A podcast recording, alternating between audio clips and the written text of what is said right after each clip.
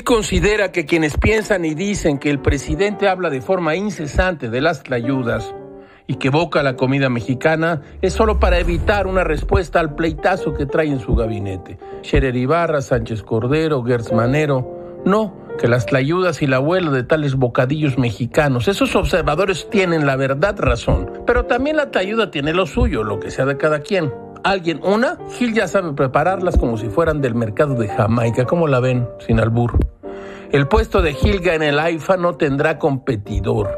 Para empezar, porque tenemos un aeropuerto fantasma, dice el presidente. Una señora vendiendo tlayudas, lo ven como algo indebido porque no ven lo que sucede, es que ellos se sienten superiores se creen de sangre azul.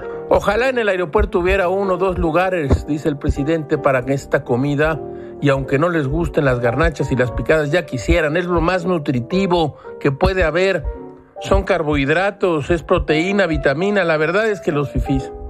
Gil compra la idea del presidente de inmediato. Las tlayudas, las garnachas y las picadas son saludables, lo que sea de cada quien. Y métanle al triglicérido, al colesterol, a los lípidos. Vamos a ser obesos. No se acobarden.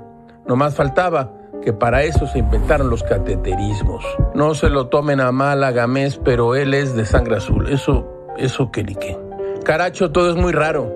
Como diría Jean-Paul Sartre, cuando los ricos hacen la guerra, son los pobres los que mueren.